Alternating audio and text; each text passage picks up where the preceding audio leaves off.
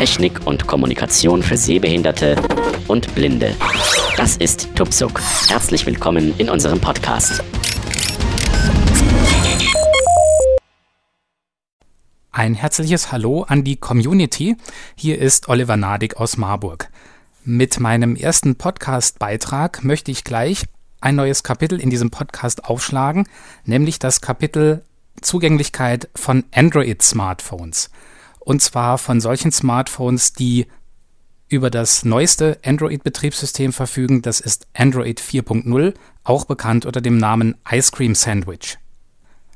Heute ist Samstag, der 21. April 2012 und am vergangenen Montag habe ich mir ein Samsung Galaxy Nexus zugelegt. Anhand von diesem Android 4.0 Handy möchte ich euch gerne zeigen, was in Android 4.0 für Blinde und Sehbehinderte geht, wie es geht und was nicht geht. Ich vergleiche das mit dem iPhone 4, das ich besitze. Und die meisten von euch werden ja sicherlich auch das iPhone 4 kennen oder das iPhone 4S oder 3GS. Das ist relativ egal. Aber ich denke, es ist ein gutes Vorgehen, Android 4.0 einfach mal ganz subjektiv zu vergleichen mit dem, was bei Apple-Geräten geht. Ich habe den Podcast schon mal angefangen, weil ich mir gedacht habe, ich mache es so, dass ich zusammen mit euch Android 4.0 beziehungsweise das Samsung Galaxy Nexus entdecke.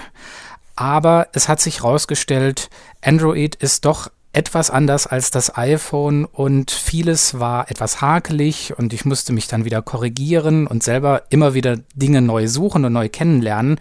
Das wäre für euch etwas schlecht gewesen, um mitzukommen. Es ist ja immer doof, wenn sich der Hörer fragt, weiß derjenige, der das gerade erzählt, äh, das genau, was er gerade tut, oder ist er selber am Schwimmen? Ich habe das abgebrochen und habe völlig neu angefangen, weil ich mir dachte, Android 4.0 lohnt sich, um anderen darauf Appetit zu machen und deswegen wollte ich mir das Telefon etwas genauer anschauen, bevor ich es euch dann zeige. Ich habe mir für den Podcast natürlich einen kleinen Ablauf zurechtgelegt und jetzt, nachdem ich es schon einigermaßen geschnitten habe, habe ich festgestellt, ich habe Material für ungefähr zwei Stunden und das ist mir zu viel, um es in eine einzige Episode zu packen. Deswegen habe ich das Material auf zwei Episoden aufgeteilt. Ich will euch jetzt erstmal erzählen, was euch in der ersten Episode erwartet.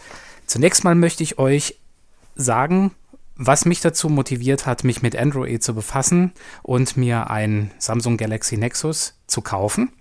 Ich werde euch das Gerät dann beschreiben und es mit dem iPhone vergleichen. Dann werden wir das Gerät einschalten und die Zugänglichkeit, das heißt die Sprachausgabe und die Touchscreen-Bedienung mit Sprache aktivieren. Durch diese Aktivierung wird dann automatisch eine kleine Anleitung gestartet. Diese Anleitung, die zeigt uns, wie wir mit verschiedenen Elementen umgehen. Uns wird erstmal beigebracht, wie wir auf Elemente klicken, wie wir sie suchen und dann später, wie wir mit Listen umgehen. Wenn diese Anleitung durchgespielt ist, dann meldet sich der Android äh, Einstellungsassistent und wir müssen am Telefon einige Einstellungen vornehmen, so wie wir das vom iPhone auch kennen, wenn wir das zum ersten Mal einschalten. Wenn das alles rum ist, dann haben wir freie Sicht auf den Startbildschirm und mit dem Angucken des Startbildschirms wird dann die Zeit für die erste Episode auch um sein. Ich fange also jetzt erstmal an, euch zu erzählen, warum ich mir das gekauft habe. Ich bin wie viele von euch natürlich aufgewachsen in Anführungszeichen mit Symbian S60 Handys. Das heißt mit Nokia Handys. Ich hatte 2006 mir ein N70 gekauft und 2008 das N70 gegen ein N82 ausgetauscht.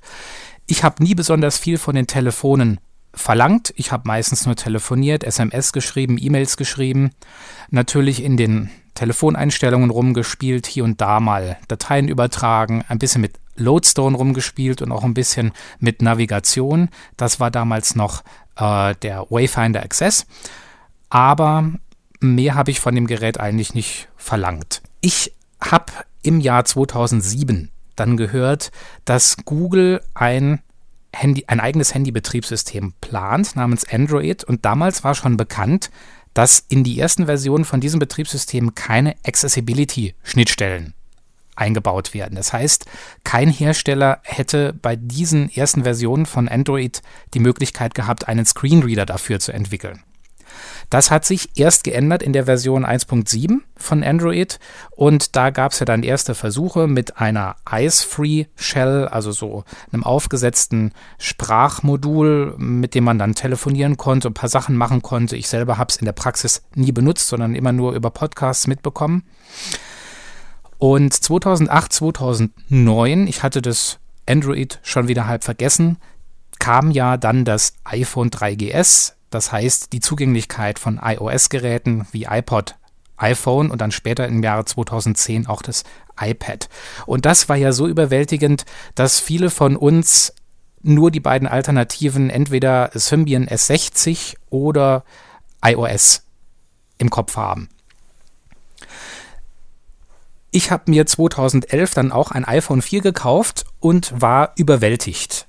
Auf der einen Seite natürlich davon, dass man jetzt als Blinder eine Touchscreen bedienen konnte und zum Zweiten darüber natürlich, dass mit den verschiedenen Apps so viele Möglichkeiten bestanden haben, was man alles machen kann. Mich hat immer nur eine Sache gestört. Als Alternative zu Symbian S60 Geräten ähm, war im Prinzip nur ein iPhone haben oder ein iPhone nicht haben. Und im Sinne der ja, Teilhabe Blinder und Sehbehinderte an der Gesellschaft ist mir das ein bisschen wenig es hat sich ja dann äh, 2009, 2010 das Android auch auf dem Markt etabliert. Immer mehr Geräte kamen raus, sowohl Smartphones als auch Tablet-PCs. Und ich dachte mir, Mensch, es ist ja eigentlich doof, dass du an dieser Welt scheinbar nicht teilhaben kannst. Also du bist beschränkt auf dein iPhone. Das mag zwar sehr viele Möglichkeiten haben und ein sehr ausgereiftes Konzept, was die Zugänglichkeit für Blinde und Sehbehinderte angeht, aber es ist nur ein einziges Gerät. Und deshalb war ich sehr gespannt, als ich im Oktober 2011 gehört habe, Mensch, Android da kommt eine neue Version raus, die Version 4.0 Ice Cream Sandwich und da wollen die ganz schön viel an der Accessibility gedreht haben. Das soll sich sehr stark verbessern und das erste Handy, was rauskommen soll, das erste Smartphone mit Android 4.0, das soll das Samsung Galaxy Nexus sein. Das kam ja dann auch ich weiß nicht, Ende November, Anfang Dezember 2011 heraus. Allerdings, mich hat es erstmal abgeschreckt. Der Preis, der die unverbindliche Preisempfehlung lag damals, ich glaube, bei 658 oder 678 Euro. Und ich dachte mir, nee, also wer weiß, ähm, du hast noch keine Erfahrung mit Android 4.0, wer weiß, was die unter Verbesserung verstehen. In der Community war im Prinzip schon klar, so gut wie das iPhone wird es nicht sein, auch wenn es Verbesserungen gegeben hat. Und ich dachte mir, für 600 und paar zerquetschte Euro ein Telefon kaufen, was man vielleicht, wenn alles schlecht geht, wieder verkaufen kann und hinterher wird es vielleicht äh, wird's niemand haben. Das würde ich mir niemals zulegen, zumindest nicht zu dem Preis. Im Teltarif-Newsletter von Anfang April 2012 stand dann eine für mich interessante Nachricht, nämlich dass das Samsung Galaxy Nexus im Preis wahnsinnig stark gefallen sein soll, und zwar unter 400 Euro. Ich bin dann hier in Marburg zu einem äh, Elektronikmarkt meines gesunden Misstrauens gegangen und habe mal gefragt, was die dafür haben wollen. Und dann sagte ich mir, naja, 395 Euro, das ist haargenau das, was ich damals 2008 für mein N82 bezahlt habe. Das bin ich bereit zu investieren. Und jetzt mit meinen Erfahrungen, die ich diese Woche schon gemacht habe, würde ich sagen, ich werde es nie und nimmer verkaufen. Ich werde es auf jeden Fall behalten und die Entwicklung verfolgen, die sich mit zukünftigen Android-Updates äh, ja eigentlich nur noch verbessern kann. Und damit genug der theoretischen Vorrede. Schauen wir uns das Samsung Galaxy Nexus einmal an. Es ist ein sehr, sehr großes Gerät. Es ist größer als das iPhone, dafür aber minimal flacher. Die Oberseite oder Vorderseite enthält überhaupt keine Bedienelemente. Dort, wo am iPhone der Home-Knopf ist, ist hier beim Samsung Galaxy Nexus überhaupt nichts. Also eine durchgehende Oberfläche, ein Touchscreen und die beiden einzigen Bedienelemente, die es an dem Telefon überhaupt gibt, die sind an der linken und an der rechten Seite des Telefons. Ich halte das jetzt hier im Hochformat vor mich hin, wie man ja auch meistens das iPhone halten würde.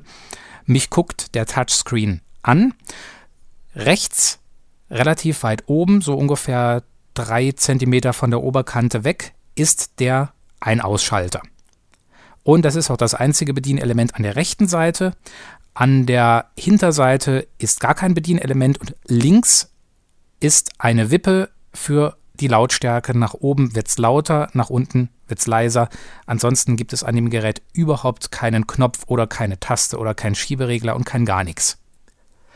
An der unteren Seite, an der Vorderseite, sage ich jetzt mal dazu, die zu mir hin zeigt, äh, die schmale Seite, da sind links ein Micro-USB-Anschluss und rechts ein 3,5 Klinkenstecker für den Kopfhörer.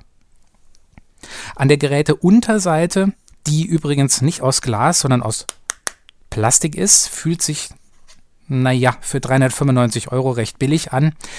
Da fühlt man die Kamera relativ stark. Beim iPhone ist das ja nur so ein kleiner Kreis. Aber hier, die Kamera sitzt relativ weit oben. In der Mitte, der, die ganze Unterseite ist eigentlich ein einziger Akkufachdeckel natürlich mit der Aussparung für die Kamera. Und dieser Akkufachdeckel, der ist relativ billig. Muss man wirklich sagen, wenn man den aufmacht, man braucht gute Fingernägel und dann knackt's und knirscht's und dann hat man einen ziemlich labberigen Deckel, der zwar fest auf dem Handy sitzt, aber wenn man das Gerät mit dem iPhone vergleicht, äh, das iPhone fühlt sich viel hochwertiger an. Die Bauform vom Samsung Galaxy Nexus ist genau wie das iPhone, das sogenannte Candy Bar Design. Es gibt nichts zum Ausziehen oder zum Aufklappen. Einfach ein Quader. Das Galaxy Nexus ist leicht konkav. Das heißt nach innen gewölbt und liegt deshalb ganz gut in der Hand, weil es genauso hohl geformt ist wie die Handfläche. Also die Wölbung fällt kaum auf, wenn man das so in die Hand nimmt. Aber es ist nicht komplett flach, sondern eben leicht gewölbt. Das heißt, wenn man es auf eine glatte Oberfläche legt, dann äh, merkt man schon, dass die Seite, die zu einem zeigt und die nach hinten weist, nicht ganz auf dem Boden liegen. Es kibbelt nicht, das haben sie gut gemacht. Also es liegt flach auf äh, dem Tisch oder auf einer Unterlage auf, aber es ist wirklich leicht gewölbt. Das Gerät ist wie ich schon sagte, größer als das iPhone und ich habe mir mal die genauen Maße rausgesucht. Die Höhe, also sagen wir mal auch die Länge des Gerätes, das wäre beim iPhone 11,52 cm, das Galaxy Nexus ist 2 cm länger, 13,55 cm. Die Breite ist beim iPhone 5,86 cm und beim Galaxy Nexus 6,79 cm. Das heißt, wenn man es so in der Hand hat und äh, umgreift, es fällt wirklich auf. Also es ist breiter als das iPhone. Und die Dicke des iPhones beträgt 0,93 cm, das Samsung Galaxy Nexus minimal flacher mit 0,89 cm. Subjektiv würde ich sagen, es fühlt sich etwas flacher an, aber diese 0,04 cm in der Praxis fallen die kaum auf. Das Gewicht des iPhones ist 140 Gramm und des Galaxy Nexus 135 Gramm. Und dadurch, dass das Galaxy Nexus größer ist als das iPhone, haben wir bei dem ne äh, Nexus eine Bildschirmdiagonale von 12,8 cm, beim iPhone von in Anführungszeichen nur 8,9 cm. Über das Display kann ich als Vollblinder keine Aussage machen. Ich könnte nur die technischen Daten runterrasseln. Beim äh, Samsung Galaxy Nexus haben wir eine Auflösung von 720 x 1280 Punkten bei 32-Bit Farbtiefe und der Displaytyp ist ein Super AMOLED Farbdisplay. Ich habe es mal ein paar sehbehinderten Freunden gezeigt. Die waren relativ begeistert, denn die Schrift ist natürlich aufgrund der Displaygröße auch einigermaßen groß und wohl auch einigermaßen kontrastreich. Und das heißt, für Sehbehinderte scheint es einigermaßen gut in, im Ausgangszustand lesbar zu sein, aber äh, da müsste mal einer von den Sehbehinderten vielleicht Näheres dazu sagen. Ich habe eben schon gesagt, dass die Unterseite des Geräts fast komplett aus dem Akkufachdeckel besteht. Das heißt, im Gegensatz zum iPhone ist hier beim Samsung Galaxy Nexus der Akku nicht fest verbaut. Der Akku liegt in der äh, Schachtel, die man bekommt. Und außer dem Akku liegen noch drei Dinge bei, nämlich ein USB-Kabel. Es ist ein Micro-USB-Kabel, kein Mini-USB. Und die Seite, die an den PC kommt, die kann man auch gleichzeitig an das Steckernetzteil anschließen. Das wäre dann das zweite Teil, was noch in der Packung gelegen hat. Und als viertes gibt es noch ein bisschen Literatur, die aber sehr spartanisch ausfällt und zum Thema Zugänglichkeit per Sprache und wie bediene ich als Blinder oder Sehbehinderte den Touchscreen findet man überhaupt nichts drin. Meine sehbehinderten Freunde haben sich natürlich gefragt, was will der Nadig als Vollblinder mit so einem großen Smartphone? Der einzige Grund, warum ich es mir gekauft habe, ist eigentlich, weil es ein sehr aktuelles Gerät ist und ich hoffe, dass es möglichst lange dafür Updates gibt. Wie gesagt, es liegt ganz gut in der Hand, ist natürlich größer als das iPhone. Das hat für mich als Anfänger bei Android auch erstmal den Vorteil, die äh, Schaltflächen oder generell die Bedienelemente auf dem Touchscreen sind relativ groß, beziehungsweise haben einen gewissen Abstand zueinander und lassen sich entsprechend auch relativ zielsicher bedienen. Was recht wichtig ist, ähm, das werdet ihr gleich sehen, wenn wir in die Praxis gehen. Und das wollen wir jetzt tun, denn mein dritter Programmpunkt ist ja der Einschalten des Geräts. Und das machen wir an dem ein Ausschalter, der sich auf der rechten Seite des Geräts befindet, in relativer Nähe zur oberen Gerätekante. Beim Einschalten vibriert es. Mal gucken, ich habe das Gerät jetzt auf äh, eine harte Unterlage gelegt, eine kleine Schachtel von dem Apple Wireless Keyboard. Man müsste es eigentlich jetzt vibrieren hören, wenn ich den Einschaltknopf drücke. Ne? Es war vielleicht relativ schlecht zu hören, aber jetzt warten wir ein bisschen. Das Hochfahren geht eigentlich relativ schnell und ich gehe mal davon aus, wir haben jetzt dadurch, dass ich es auf die Werkseinstellungen zurückgesetzt habe, wieder den Urzustand ohne Accessibility. Gut. Es müsste jetzt eigentlich soweit sein. Ich habe jetzt keine Ahnung, ob das Gerät sich im Sperrbildschirm befindet. Falls ja, ist eine Touchgeste notwendig, um das Gerät zu entsperren. Und zwar ein Strich mit einem einzigen Finger nach rechts, also der sogenannte beim iPhone würde man sagen, der Rechtswisch. Den mache ich zur Sicherheit mal. Zack. Und hoffe, dass das Gerät entsperrt ist. Falls es nicht nötig war, hat die Geste auch bestimmt nichts geschadet. Wenn wir jetzt davon ausgehen, dass das Gerät bereit ist, dann muss man natürlich jetzt wissen, wie man die Accessibility einschaltet. Und das geht bei Android 4.0 relativ einfach. Man zeichnet nämlich mit dem Finger ein Rechteck oder Quadrat auf dem Bildschirm. Und zwar fängt man in der Ecke links oben an und geht dann die vier Kanten des Quadrats einfach durch und schließt es dann auch links oben wieder. Ich schaue mal, ob das jetzt funktioniert. Wenn es beim ersten Mal nicht klappt, das äh, war letzten Montag auch so, musste ich ein bisschen rumfingern. Und irgendwann hat es dann gesprochen. Falls es jetzt auf Anhieb klappt, gehe ich davon aus, dass sich das Gerät mit einer englischen Sprache meldet, weil es im Grundzustand auch das Android auf Englisch eingestellt ist. Und wir bekommen dann gleich auch das englische äh, Tutorium für diesen äh, Zugänglichkeitsmodus. Versuchen wir es mal mit der Rechtecksgeste auf dem Bildschirm mit einem Finger ein Rechteck malen, beginnend in der linken oberen Ecke.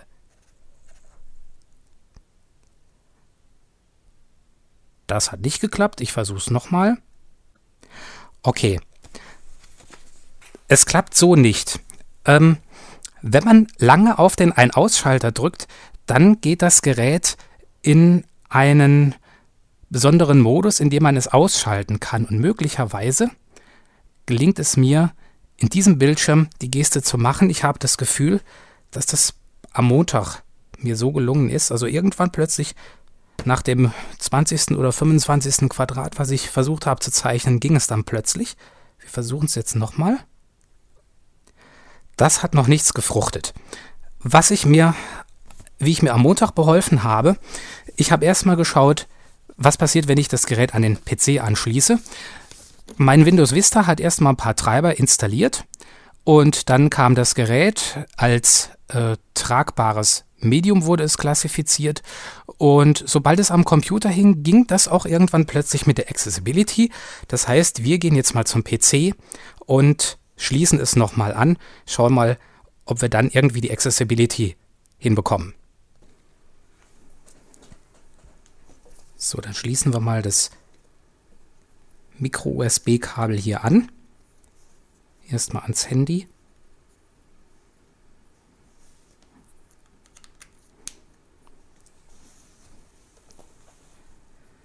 Dann an den PC.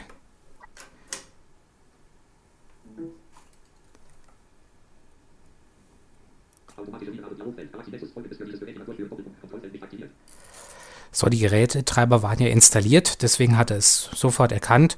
Ich breche diesen Dialog hier mal ab. Ich möchte gar keine Aktion festlegen. So, das Gerät ist vielleicht jetzt wieder aktiviert. Der Bildschirm dürfte aufgewacht sein. Falls nicht, drücke ich nochmal auf die Ein-Aus-Taste. Das sollte den Bildschirm aufwecken. Und jetzt versuche ich das nochmal mit dem Quadrat.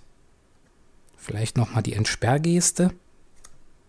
Einen Strich nach rechts und noch einen. Und jetzt nochmal die Accessibility-Geste. Das Quadrat. Ja, das ist relativ fummelig. Theoretisch ist es möglich, das im Blindflug selbst zu machen, aber ich kann natürlich jetzt auch nicht sagen, wie ich es am Montag geschafft habe, das hinzubekommen. Das Gerät hat auch gerade vibriert, vielleicht ist es zwischendurch mal ausgegangen, keine Ahnung, durch mein Rumgespiele an dem einen Ausschalter. Ich versuche nochmal die Quadratgeste hier mit einem Finger. Accessibility tutorial. After you turn on Explore by Touch, you can touch the screen to learn what's under your finger. For example, the current screen contains app icons. Find one of them by touching the screen and sliding your finger around. So, das hat jetzt geklappt. Vielleicht könnte mal ein Sehender genau beschreiben, mit welchen Schritten man im Blindflug das hundertprozentig sicher hinbekommt, diese, dass diese Geste beim ersten Mal zum Erfolg führt. Ihr habt jetzt gehört, das englischsprachige äh, Talkback hat uns begrüßt, also der Screenreader, der für die Sprachwiedergabe zuständig ist, der heißt Talkback und die Funktion, die dafür sorgt, dass wir den Touchscreen bedienen können, die heißt Explore by Touch. Also bei äh, Google ist das kein System aus einem Guss wie bei Apple, das Voice-Over, sondern verschiedene Komponenten spielen zusammen. Das Explore by Touch ist die quasi das Konzept, mit dem wir den Touchscreen bedienen und die Sprachausgabe kommt von Talkback. Also das sind zwei verschiedene Paar Schuhe, das werden wir gleich auch in den Einstellungen sehen.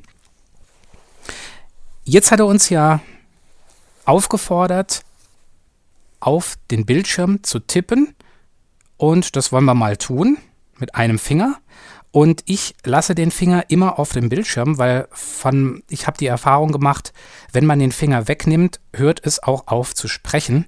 Und das ist natürlich nicht, was wir wollen. Wir wollen ja die Meldung insbesondere am Anfang komplett hören. Ich lege den Finger mal relativ weit links oben auf den Bildschirm. Jetzt muss ich es noch entsperren.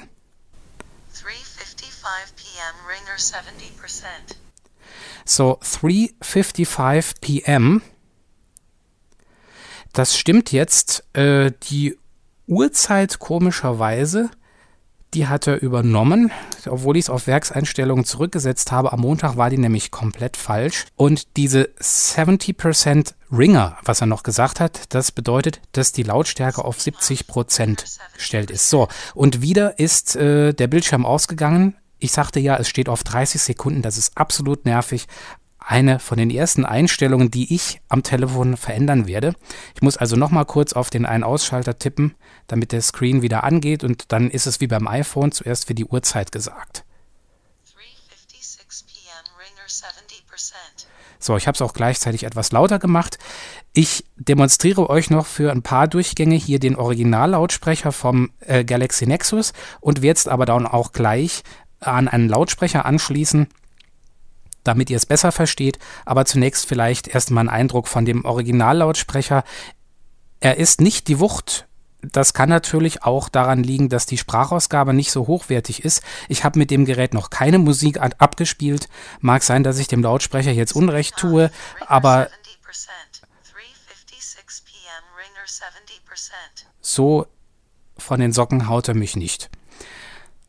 Gut, wir fangen links oben an.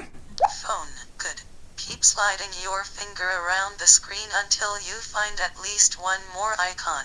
So, ich habe auf das Telefon-Icon getippt und er sagte, das wäre schon ganz gut. Ich soll aber mit dem Finger mich bewegen, bis ich mindestens mal ein anderes Icon finde.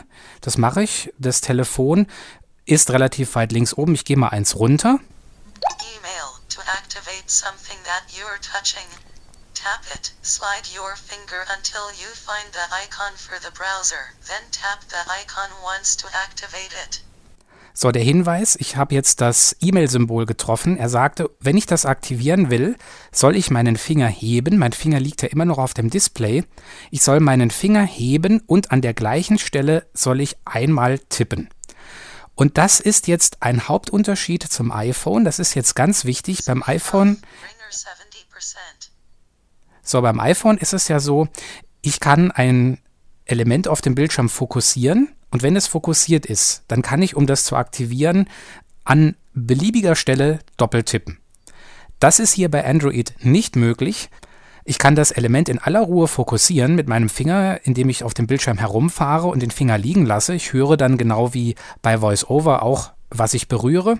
Aber um es dann zu aktivieren, muss ich den Finger heben und genau an der gleichen Stelle treffen. Das hört sich jetzt relativ äh, abenteuerlich und schwierig an. Es ist leichter, als ich dachte. Trotzdem braucht man ein bisschen Übung, bisschen Disziplin. Und ich merke, ich sitze hier im Vergleich zum iPhone noch relativ unentspannt vor dem Galaxy Nexus, weil ich ja das Icon, was ich vorher berührt habe, immer wieder treffen muss. Also ich darf den Finger nicht zu doll abheben und muss eben auch den Finger senkrecht heben und ihn auch senkrecht wieder senken, damit ich das gleiche Icon treffe. Der Bildschirm schläft wieder, weil ich länger als 30 Sekunden geredet habe. Erstmal wieder kurz auf die Ein-Aus-Taste und wir hören wieder die Uhrzeit. 3:59 p.m. Ringer 70%. So, und er sagte ja, ich soll jetzt mit Hilfe meines Fingers das Icon für den Browser finden. Ich weiß, weil ich das Gerät schon mal benutzt habe, der Browser ist relativ weit links oben, also fast in der oberen linken Ecke. Und da gehe ich jetzt mal mit dem Finger hin. Also noch oberhalb des Phones. Calendar. Calendar, der ist schon relativ weit links oben, aber er müsste, der Browser müsste noch weiter höher sein. Browser. Your finger is touching the browser icon. Tap once to activate the icon. So, jetzt sagt er mir, ich soll doch bitte schön mal anhand des Browser-Icons, also hier das Symbol für den Webbrowser, versuchen, das zu aktivieren, indem ich meinen Finger, der jetzt immer noch auf dem Touchscreen liegt, indem ich ihn hebe und nochmal auf das Icon klicke. Das versuche ich mal. Finger heben und klicken. Clicked. Good. To move to the next lesson, find and activate the next button, located near the bottom right corner of the screen. Ja, er ist mit mir zufrieden. Ich habe das also geschafft, das Browser-Icon anzuklicken. Und jetzt sagt er, ich soll doch einen Schritt weiter gehen. Das ist ja hier wie so eine Art Assistent mit einer Weiterschaltfläche, die jetzt im Englischen natürlich Next heißt. Und die befände sich äh, im unteren, am unteren Ende oder im unteren Bereich des Bildschirms. 70%. Das ist übrigens sehr typisch für Android-Geräte. Die wichtigen Schaltflächen sucht man am besten immer eher äh, im unteren Viertel des Geräts. Also auch die Zurückschaltfläche, die sich ja bei VoiceOver und äh, bei iOS-Geräten links oben befindet, die befindet sich hier links unten. Und die Next-Schaltfläche, die befindet sich jetzt unten und zwar aus der Erfahrung heraus weiß ich unten rechts. Und dort werde ich jetzt mit meinem Finger wieder hingehen, nachdem ich den Bildschirm wieder entsperrt habe. Nervige Geschichte, aber ihr kennt das ja schon. 4:01 p.m. Ringer 70%. So aktiv ist es wieder. Ich fahre mal mit dem Finger absichtlich ein bisschen dran vorbei. Und dann hört es ihr so ein bisschen zwitschern. Google Mail. Messaging. So, und dieses Zwitschern ist anscheinend, ich habe noch nicht alle äh, Tonsignale raus, was die bedeuten, aber das Zwisch Zwitschern heißt so viel wie da ist nix. Und wir fahren jetzt nach rechts unten. Good. To move to the next lesson, find and activate the next button. Next. So, hier ist er, der Next-Button. Ihr hört auch, ich mache es nochmal, Good. To move to the next lesson. Good. To move to the next lesson. Next. Er sagt einfach nur Next. Es ist nicht wie bei VoiceOver, dass er sagt äh, Schalter oder Taste, Taste, sagt VoiceOver, sondern er sagt einfach nur, was da steht. Und das ist auch ein kleines Problem von diesem Screenreader hier. Wir hören immer nur die Beschriftung und was man damit machen muss, das äh, sagt er uns nicht oder was für ein Typ von Bedienelement es ist. Also wir wissen nicht, ist das ein Schalter, ist das eine Liste oder sind das irgendwie Auswahlschalter. Das muss man sich aus dem Zusammenhang erschließen. Oder manchmal ist es auch so, dass Talkback einem eine kleine Bedienhilfe gibt und sagt, äh, lass den Finger drauf liegen oder mach jetzt folgendes, um dieses äh, Element hier zu bedienen. Ähm, es gibt nämlich nicht besonders viele Gesten, aber das ist noch ein Manko von diesem Screenreader hier. Ich wünsche mir für die Zukunft, dass die Art der Elemente angesagt wird. So, Bildschirm ist wieder aus.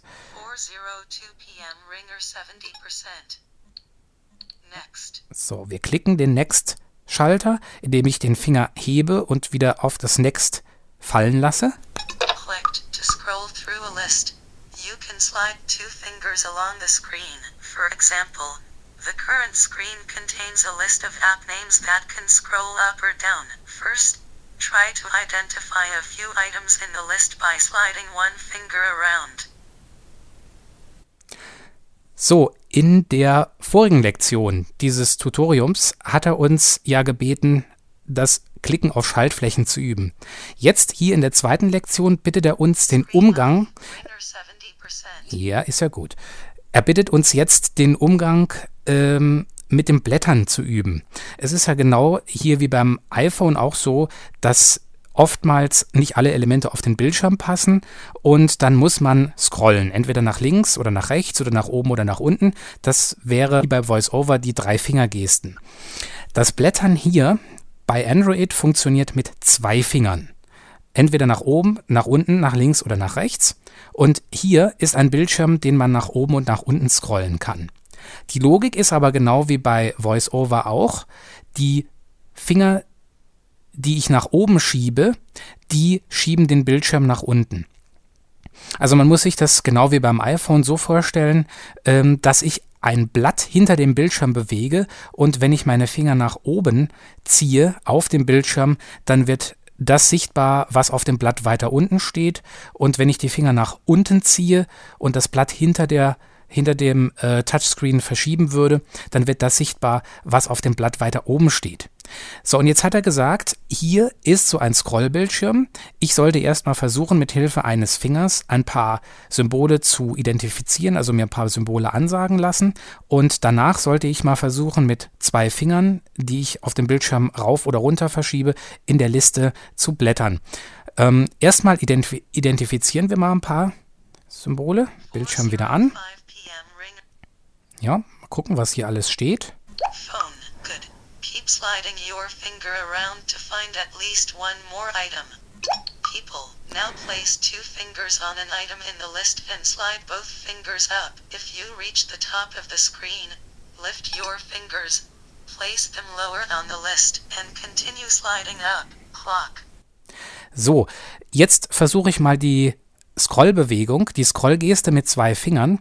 Ich setze sie ungefähr, na sagen wir mal, im unteren Bildschirmdrittel an und dann soll ich ja beide Finger, die nebeneinander auf dem Bildschirm liegen, nach oben verschieben. Und ihr werdet dabei hören, es kommt ein lustiges Klickgeräusch. Und dieses Klickgeräusch wird höher, je weiter ich in der Liste nach unten gelange. Also die Finger wandern, wie gesagt,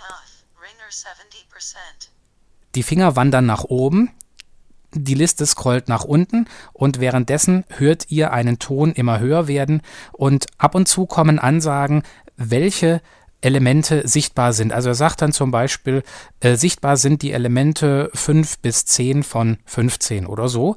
Und diese Ansagen kommen zwischendurch. Ich bin mal still und lasse das mal ein bisschen hier laufen. Ja, der Bildschirm ist wieder an und jetzt zwei Finger aufgesetzt und nach oben geschoben. E-Mail sliding your you have completed the tutorial to exit.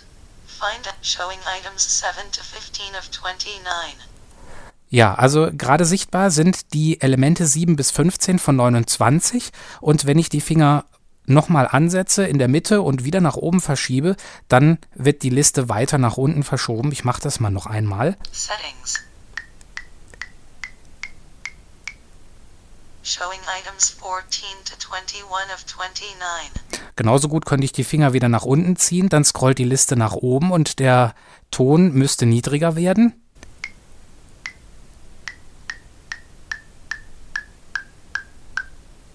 Showing items 6 to 13 of 29.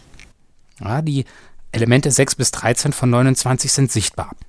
Aber das nette Mädel ist schon mit mir zufrieden und sagt, ich hätte die Anleitung, dieses Tutorium jetzt schon erfolgreich abgeschlossen und ich könnte, wenn ich wollte, auf die Schaltfläche Fertigstellen klicken, die sich wahrscheinlich wieder am im rechten unteren Eck des Bildschirms befindet. Die suche ich mal und klicke sie dann. You have completed the tutorial. To exit, find and touch the finish button. You mark you have finish. So, da ist er, Finish. Use Google location. So, das Tutorium ist abgeschlossen. Jetzt sind wir beim Startassistent des Telefons angelangt und der wird uns einige Dinge fragen. Und bevor ich den durchspiele, werde ich mal das Telefon hier an eine Box anschließen, damit die Qualität vielleicht, damit es etwas voller klingt. Das ist bestimmt in eurem Sinne. Ich will jetzt erst einmal den Bildschirm erforschen mit dem Finger. Von meiner Erinnerung her müsste rechts ungefähr in der Mit in mittlerer Höhe ein äh, Startknopf sein. Start. Ja, und über diesem Startknopf hatte ich beim allerersten Mal eine Liste, um die Landessprache des Telefons auszuwählen, denn man muss sich am Anfang entscheiden, in welcher Sprache man diesen Assistent durchführen möchte. Und unser Ziel wäre es ja, das ganze Ding auf Deutsch zu machen. Deswegen gehe ich mit dem Finger einmal nach oben. English United States. So, das Telefon ist auf Englisch eingestellt und ich klicke hier auf diese, auf diese, ja, ich weiß nicht, ob es eine Taste ist. Er sagt ja nur English United States. Ich weiß aber, dass ich da drauf klicken kann und das mache ich jetzt auch. Clicked. So, und es kam wieder ein Ton, ein, ja, wie so ein Schnalzen. Und dieses Schnalzen sagt immer, du kannst hier an der Stelle scrollen. Und Deutsch ist relativ weit oben in der Liste. Das heißt, ich ziehe jetzt mit den Fingern mal nach unten, falls die Liste irgendwo in der Mitte sein sollte. Ich möchte in der Liste ganz nach oben scrollen, um die ersten Elemente zu lesen. Dazu äh, ziehe ich erstmal zwei nebeneinander liegende Finger nach unten. Screen off. Ringer 70%. Ja, der Bildschirm, die Bildschirmschoner kommt mir wieder dazwischen. Also nochmal kurz auf die Ein-Aus-Taste. 4:10 p.m. Ringer. So, Finger nach unten gezogen, zwei Stück. Use Google location. So, mal gucken. Start. Ah, das ist wieder zugegangen. Vielleicht durch den Bildschirmschoner. Also nochmal draufklicken und dann die Liste nach oben. Use Google location. English United States. Clicked. Ja, ich habe ein bisschen Schwierigkeiten mit dieser Liste, aber das ging mir am Montag auch so. Ich will jetzt mal mit dem Finger den Bildschirm erkunden. Vielleicht ist ja Deutsch hier sichtbar.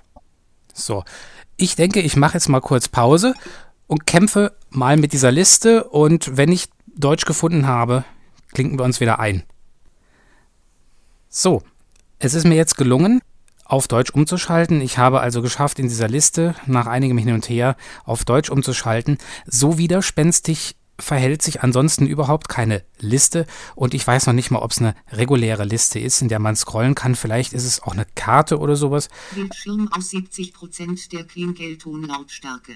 So, und ihr merkt schon, es spricht nicht nur Deutsch, es spricht auch eine andere Stimme. Mich erinnert die Stimme so ein wenig an die, falls ihr die S-Vox Petra kennt, wie eine schlechte Version davon. Aber genau kann ich es nicht sagen, weil nirgendwo auf dem Handy kriege ich einen Hinweis darüber, wie die Stimme heißt. Und anscheinend gibt es auch keine Möglichkeit, die Stimme selber zu verändern. Also es gibt wohl nur eine deutsche Stimme, die hier installiert ist, aber ich bin der festen Überzeugung über den Android Market oder Google Play oder wie das immer auch jetzt heißen soll, kann man bestimmt die ein oder andere deutsche Stimme entweder kostenlos oder kostenpflichtig nachinstallieren. So, also 16 Uhr 31 70 Prozent der Klingeltonlautstärke. Ja, jetzt sagt er auch 70% Klingeltonlautstärke, alles in Deutsch, wunderbar, die ganzen Statusmeldungen auch. Und jetzt geht der Assistent los. Mal schauen, was er uns fragt. Deutsch. Starten. Starten, da klicken wir mal drauf. Starten. Na, Starten. Notruf.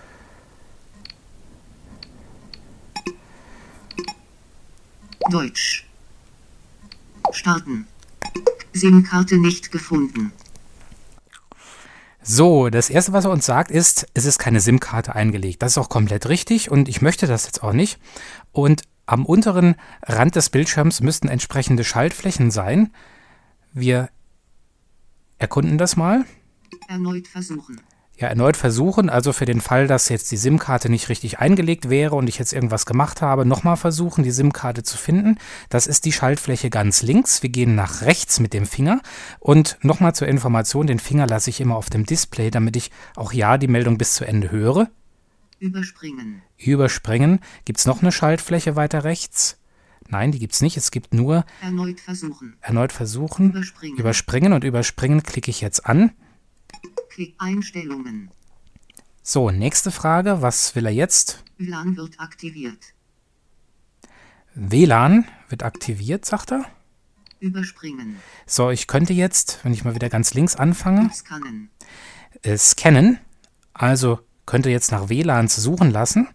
Netzwerk hinzufügen. Ich könnte ein Netzwerk per Hand hinzufügen Überspringen. oder ich kann überspringen. Und das möchte ich, weil ich auf der äh, äh, Bildschirmtastatur noch nicht so fit bin, jetzt unseren, unseren etwas komplizierten Netzwerkschlüssel einzugeben. Deswegen klicke ich auf Überspringen. Alles, was wir hier in dem Assistent angeboten bekommen, kann man natürlich später über die Einstellungen alles nochmal äh, separat wieder konfigurieren. Also überspringen. Überspringen. Klick Google Konto. So, die dritte Frage hier im Assistenten dreht sich um ein Google-Konto. Wenn ich eines hätte, könnte ich jetzt den Benutzernamen und das Kennwort dafür angeben.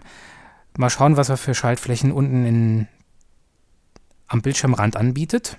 Google Konto einrichten. So, ich könnte hier auch eins einrichten. Ich habe keins, das könnte ich jetzt hier auch machen. Das mache ich aber nachher am PC, weil es mir über das Handy zu fummelig ist. Nicht jetzt. Nicht jetzt. Das ist genau das, was ich will. Ich klicke jetzt auf Nicht jetzt. Nur nochmal zur Wiederholung. Den Finger hebe ich ab und lasse ihn auch wieder auf die gleiche Stelle herniedersausen. Google Konto einrichten. Nicht jetzt. Google Standort verwenden. So, darf er den Standort verwenden? Mal gucken, was er für Schaltflächen anbietet. Zurück. Weiter. Weiter. Ich sage weiter. Wahrscheinlich akzeptiere ich es damit. Klicke Ihr Name. Edit Box. Vorname. So, mein Name. Wie heiße ich? Also, das ist bestimmt jetzt die Frage, wie das Telefon letztendlich auch heißen wird. Und jetzt bin ich mir sicher, dass eine Tastatur eingeblendet ist. Falls nicht, müsste ich nochmal auf die, das Eingabefeld äh, Vorname klicken, beziehungsweise auf dessen Titel. Und äh, durch meine Erfahrung weiß ich schon, die Tastatureingabe über Android 4.0, zumindest bei der Tastatur, die hier momentan vorgegeben ist, 70% der bei der Tastatur, die hier vorgegeben ist, ist es so, es funktioniert wie beim Zehnfinger-Eingabemodus vom iPhone. Das heißt, man sucht bei auf dem Display liegendem Finger sich den richtigen Buchstaben und in dem Moment, wo man den Finger abhebt, wird der fokussierte Buchstabe getippt. So, der Bildschirm wieder aus 16 Uhr 35 70% der Klingeltonlautstärke. und wieder an. Dann schauen wir mal, wo hier ein O ist. Weiter. J. K. O. Okay, O L. und ein L, J. L. L. dann ein I, G. F. G. Z. T. R. U. I. I. ein V, C. H. D. N. Leerzeichen. V. V. E. An E? Ich merke jetzt hier bei der Tastatur, äh, und das ist auch immer wieder schon in einigen Berichten über Name. Liv. W. So, äh, was ich jetzt auch immer gemacht habe, irgendwas versehentlich beim Rumruckeln hier mit dem Telefon. Was ich sagen wollte, ähm, immer wieder wird in Berichten gesagt, die Tastatur oder generell der Touchscreen reagiert manchmal nicht in diesem Explore by Touch Modus, wenn man den Finger drüber laufen lässt. Das ist mir jetzt gerade passiert. Viele Buchstaben, über die ich drüber gegangen bin, wurden jetzt nicht angesagt. Jetzt will ich mal schauen, bin ich immer noch in dem Vornamefeld? Liv. Ich habe mich also total vertippt. Das machen wir, Name. machen wir am besten nochmal. Liv. K. Enf. Weiter. Oh. Enf. Enf. Wie gelöscht. L. Aktueller Text lautet Liv. Liv. Gut. L. Weiter. Enf. V gelöscht. Aktueller Text Enf. I gelöscht. L. L. Aktueller Text lautet L. L. Enf. L gelöscht. Weiter. Enf. L gelöscht.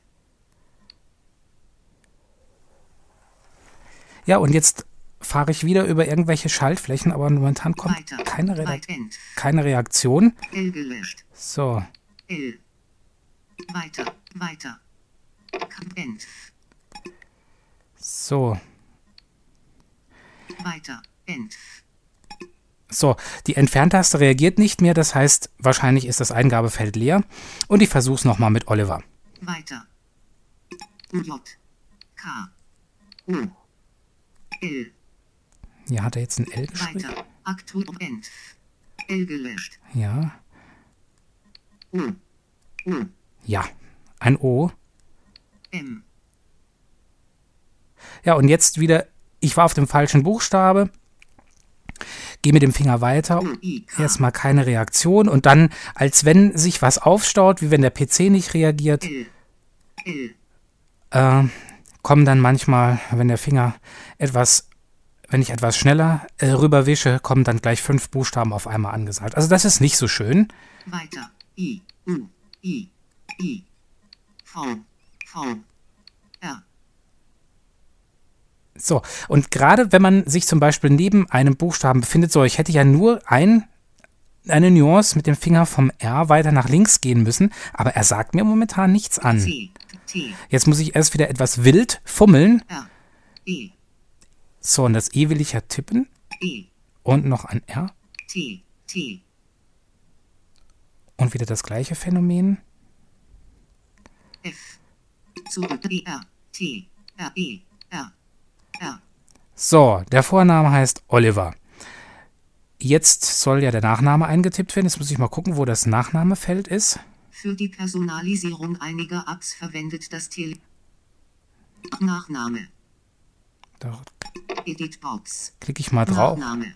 So, und jetzt wollen wir nochmal zusammen Nadik schreiben und dann soll es auch gut sein. G. M. N. M. N. N. Umschalttaste. C. D. S. A. A.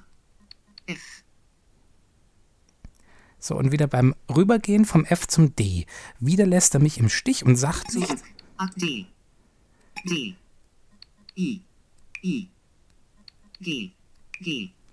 So, vielleicht steht auch da jetzt Oliver. Also die Tastatureingabe, da, sag ich mal, ist es meilenweit von der, äh, von dem Komfort von VoiceOver mit iPhone entfernt. Also da werde ich gleich auch das Bluetooth, die Bluetooth-Tastatur koppeln. Das ist mir hier wahnsinnig fummelig. Ich weiß aber, es gibt andere Bildschirmtastaturen, die man sich hier installieren kann. Vielleicht kann man auch schon umschalten. Jedenfalls Bildschirm aus 70% der Klingeltonlautstärke. die hier gefällt mir nicht und es ist auch äh, schon in einigen englischsprachigen Meldungen angeklungen, dass das, wie gesagt, hier sehr fummelig ist und nicht 10 Uhr 43 sehr 70% zuverlässig. So. Oliver. So, Oliver steht hier Nadig. und im Nachnamen Nadig. Also können wir auf Weitergehen. Enf. Aktueller Text weiter. Aktuell weit. Punkt. Aktueller Text weiter. Aktueller Text lautet Oliver. Weiter. Editbox. Nadig. Enf. Aktuell fertig. Aktueller Text lautet nadig. Aktueller Text lautet nadig. Ja, das ist ja auch so Fertig.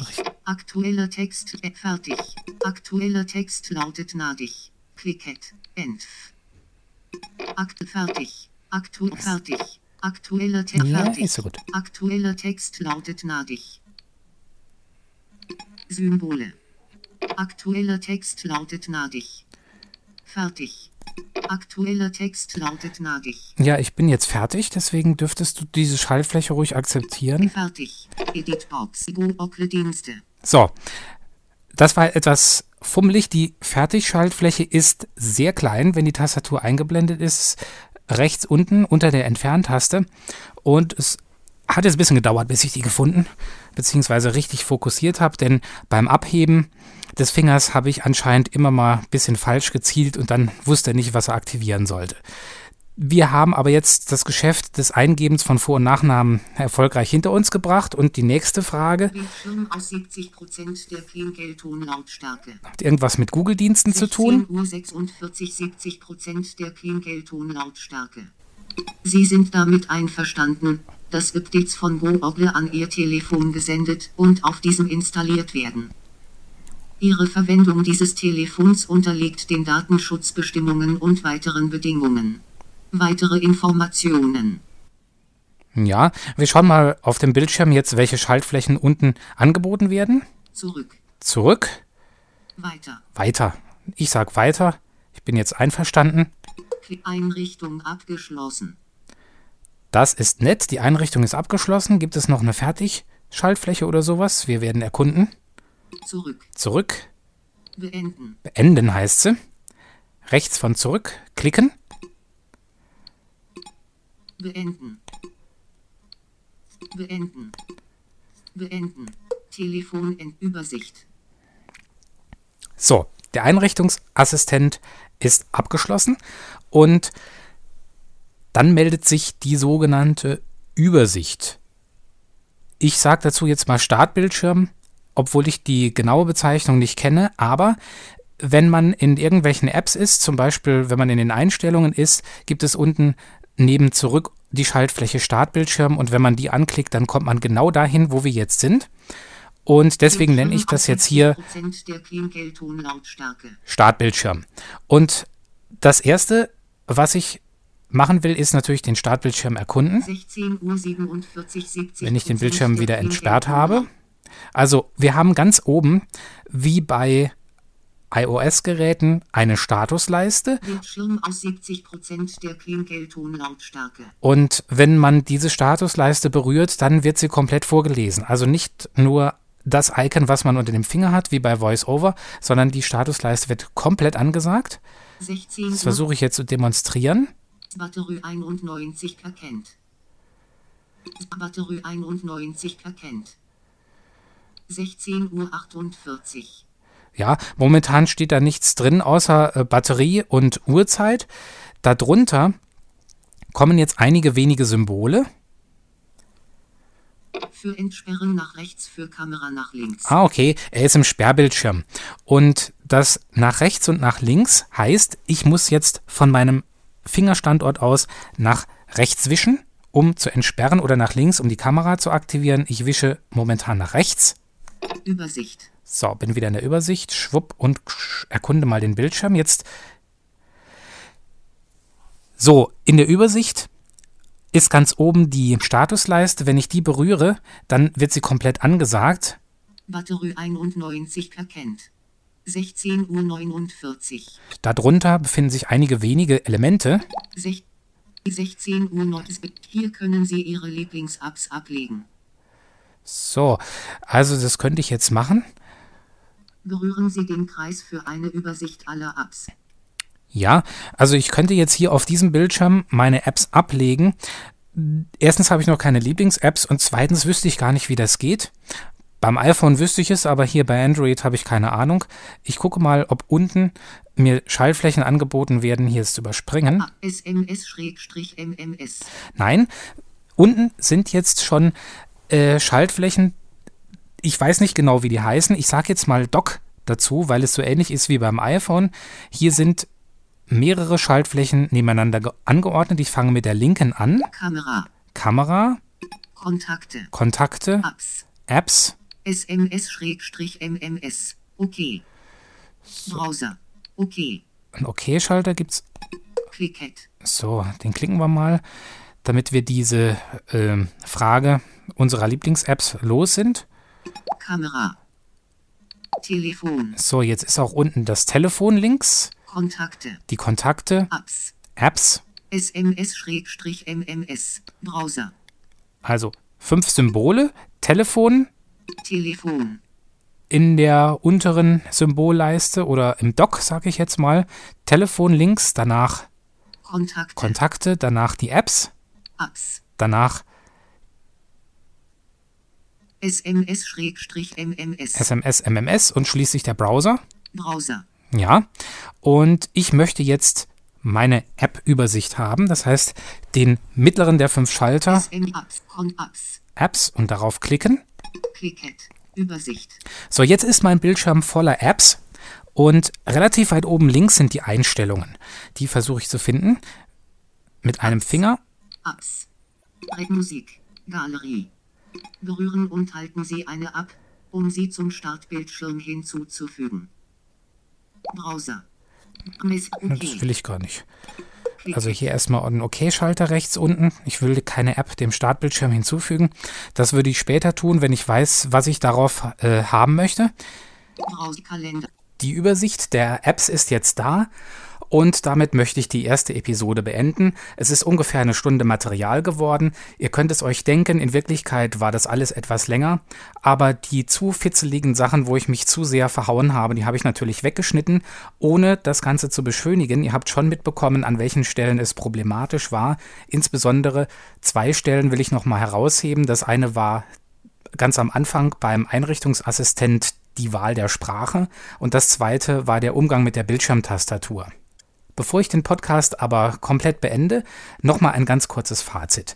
Absolut gesehen, wenn ich jetzt das iPhone nicht kennen würde oder insgesamt die Apple-Produkte nicht kennen würde, dann würde ich jetzt an die Decke springen vor Freude und sagen, verdammt nochmal, super, was unter Android 4.0 alles geht. Ich habe ein Telefon, bei dem konnte ich die Accessibility ohne sehende Hilfe einschalten. Das Ding hat mit mir gesprochen und mir gleich auch die Bedienung erklärt. Danach konnte ich den Einrichtungsassistent ohne fremde Hilfe durchgehen und ihr werdet es später in der zweiten Episode sehen, das Betriebssystem ist recht zugänglich. Nun, relativ gesehen und der iPhone-Vergleich liegt natürlich nah, muss man sagen, hier bei Android gibt es noch einiges, was verbesserungswürdig ist. Ich will drei Dinge nennen, die auch während des Podcasts aufgefallen sind. Das erste ist natürlich, uns steht keine Geste zur Verfügung, die uns zum nächsten oder zum vorigen Element bringt.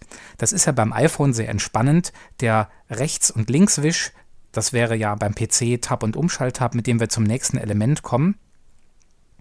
Dann muss ich ja bei Android das Element, was ich aktivieren möchte, genau treffen. Ich kann es zwar erst in aller Ruhe im, am Bildschirm lokalisieren und fokussieren, dann, wenn ich den Finger hebe, muss ich ihn aber genau an die Stelle wieder niedersausen lassen, wo das Element sich befindet.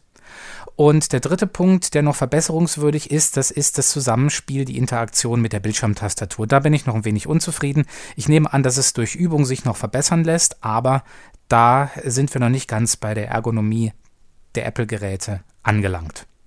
Das soll es für diese Episode gewesen sein. Die zweite schließt sich inhaltlich unmittelbar an, aber fürs erste sagt Tschüss aus Marburg, euer Oliver Nadig.